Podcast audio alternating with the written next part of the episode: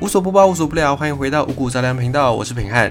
颜色跟我们的生活其实有非常非常密不可分的关系。如果你曾经看过一些有关于色彩学的书籍，你大概可以掌握到一些些的概念。比方说，红色跟热情有关，跟一些本能有关，跟欲望有关系。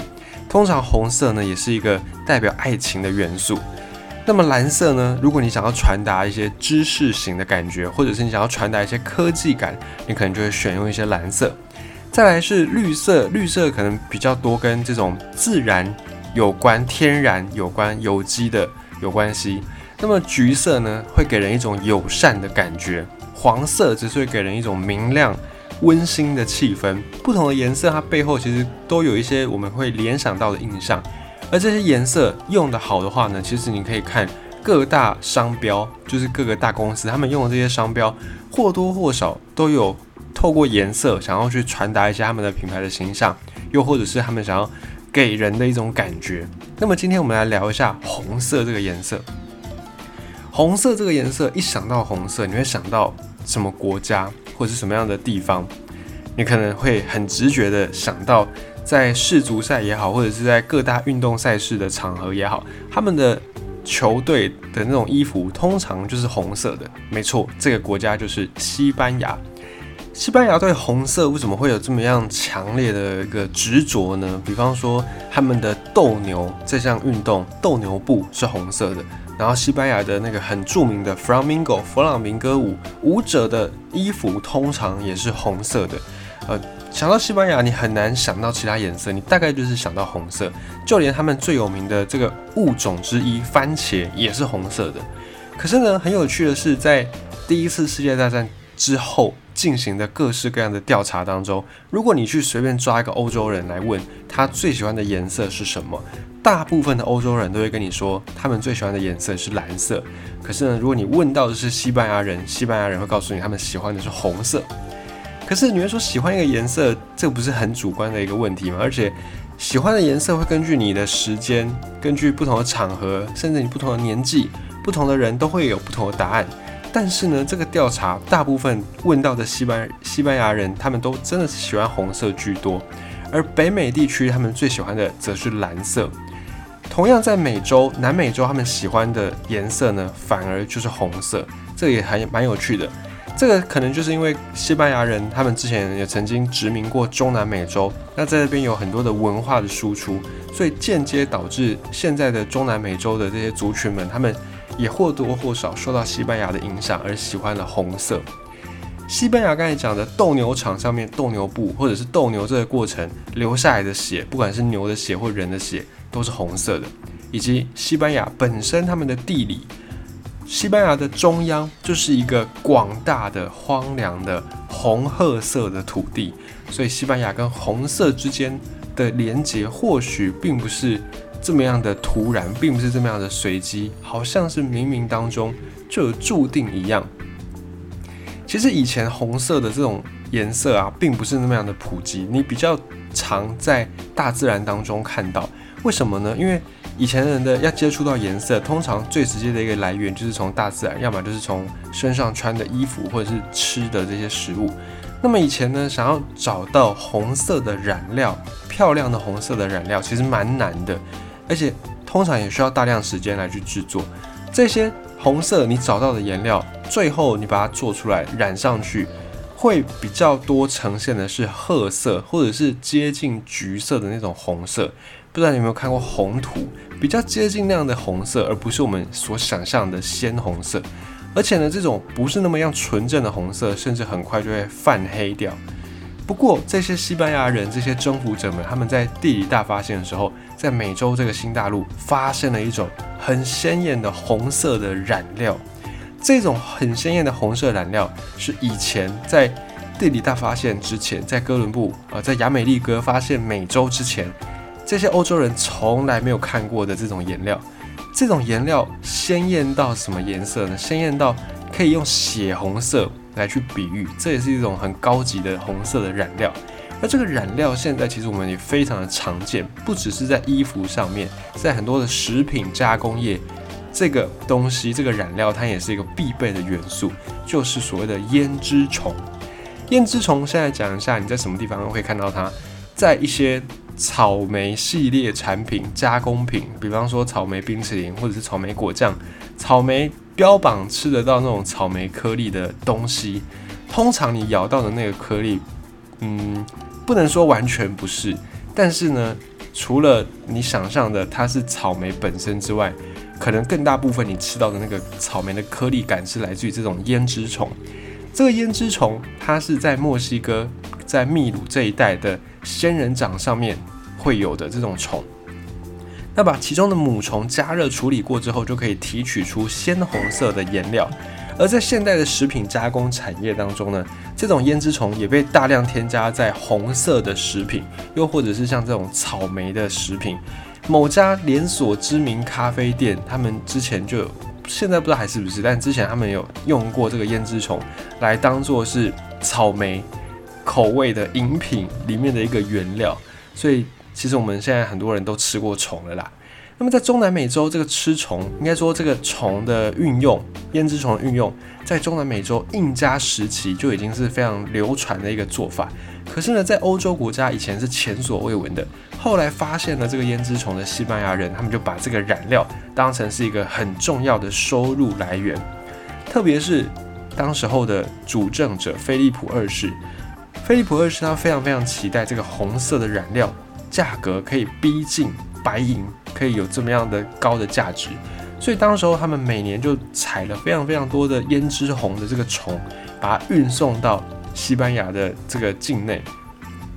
可是不久之后呢，受到国际的情势所逼迫，欧洲的这些猎场要求西班牙人要公开这个秘密，他们觉得很纳闷，为什么？诶，我们的染料。都看起来不是这么样的正红色，为什么你西班牙人染出来的东西就是这么样的鲜红呢？一定其中必有缘故，所以后来西班牙人也没办法，只好公开这个秘密。而在植物在食物部分呢，西班牙人也跟红色有很深的渊源。比方说，西班牙他们的国树是石榴，石榴树这种石榴它原长在西班牙的南部，特别是有一个地方叫做安达鲁西亚。这个安达卢西亚地区生长的石榴，石榴果实就是可以吃嘛，就是鲜红色的，花可以观赏，枝干拿来做什么呢？拿来当做响板。所以你听一些西班牙的传统的音乐，尤其是他们的 flamenco 这个音乐的类型的时候，你经常可以听到很明确那个节奏，通常是手拍掌、拍手的声音，或者就是这个响板的声音。所以西班牙人特别的非常喜爱石榴，而且也把这个石榴带到中南美洲，带到美洲大陆去推广、去散播。那么西班牙人他们喜欢红色，除了石榴之外呢，还有很多的不同的食物，比方说红椒粉。这个红椒粉，我们可能会以为它是红的辣椒。然后会觉得很辣，有这种感觉。这个红椒粉，你现在去各大杂货店啊，或者是生鲜超市，你都可以在调味料区那边找到这个红椒粉。但其实这个红椒它并不是辣椒，而是红甜椒，又或者有人叫它甜辣椒，就是你知道的那个甜椒，把它磨成，把它先干燥，然后再把它磨碎，变成这样的一个红色的粉状香料，就叫做红椒粉。红椒粉也跟新大陆有关。你之后呢？如果在五谷杂粮频道听到很多西班牙的事情，大部分呢都是跟新大陆有关的。其实我们会有时候会发现，在历史上很多很多事件都是环环相扣的。这个也是平安最近这几年读了很多很多的不同的领域的资料之后，才发现，哎，原来历史上地理大发现这件事情真的是很重要的一个转捩点。在历史上呢很多事情、很多事件都从这个时刻开始。比方说，我们昨天那一集讲到的胡椒也是这样子。那么今天我们讲到这个西班牙，他们也跟新大陆有关系。之后我们还有很多机会会再谈到这些事情。而西班牙人他们发现新大陆之后呢，他们就在这边殖民嘛、定居，然后开始种东西。他们发现说，诶，红椒并不完全都是辣的。然后呢，他们又去做了很多的农业的试验跟栽培，其中就培育出了这个甜的品种的红椒，然后这个红椒就非常受到西班牙人的喜欢，所以他们就立刻的把这些红椒也引进到西班牙，在各个地方都可以栽种。红椒不但可以拿来直接吃，干燥研磨变成粉之后，也可以增加料理的一个风味，甚至是增加料理的颜色。所以后来在西班牙很多很多的料理。几乎都可以看到红椒粉。它除了增添一些风味之外呢，更多是拿来增添它的颜色。很多西班牙料理看起来红彤彤的，好像很辣，但其实诶是甜的，就是这个缘故。好，这种红椒粉呢，在西班牙也是应该说整个世界上，西班牙是消费这种红椒粉最大最大的国家。一年他们大约要消耗掉一万五千吨到两万吨的粉。你想它是粉哦，粉可以有多重？他们要消耗到一万五千吨到两万吨，那个量是多么的庞大，你就可想而知。那除了西班牙地方，其实在亚洲有一些香料国度，比方像印度、像东南亚地区比较热带一点的地方，也会用这样的红椒粉。另外，你还可以看到有一些商品红椒粉上面直接就标榜着匈牙利，所以匈牙利这个国家也很喜欢用这种红椒粉。除了红椒，除了石榴，另外一个西班牙的红色代表食物就是番茄。讲到番茄，你可能会想到地中海沿岸，你可能想到的是意大利的 Margherita Pizza，那个玛格丽特披萨上面的那个番茄。但是呢，讲到番茄，大家还是会比较容易联想到西班牙，因为这个就是他们从新大陆带回到欧洲的一种红色的作物。如果要说喜爱番茄呢，虽然西班牙人可能跟意大利人。伯仲之间啦，我们只能这样讲。但是西班牙在料理上感觉又更多元一些，因为意大利的番茄大概运用就是在披萨上面，可是，在西班牙还会用红番茄来做一些炖饭啦，或者是意大利意大利面。诶，这好像是意大利的啊。西班牙就是他们会用这种番茄去做冷汤，番茄冷汤这个是西班牙的一个名菜，一个代表性的料理。冷汤，与其说是冷汤，你倒不如说它有点像是番茄汁的那种感觉。而且在西班牙的有一个地方叫做布里奥尔小镇，每年的八月份最后一个礼拜三，这个小镇都会举行番茄节。这个你也从各大报章杂志上面应该都有看过。在那个番茄节的时候呢，整个小镇上面满满满满的人，然后。满满满满的番茄，大家就在这个番茄海当中丢番茄啦，然后在那边狂欢，这样子感受到他们对于番茄的喜爱。其实这个节日它是从一九四五年，民国三十四年的时候开始。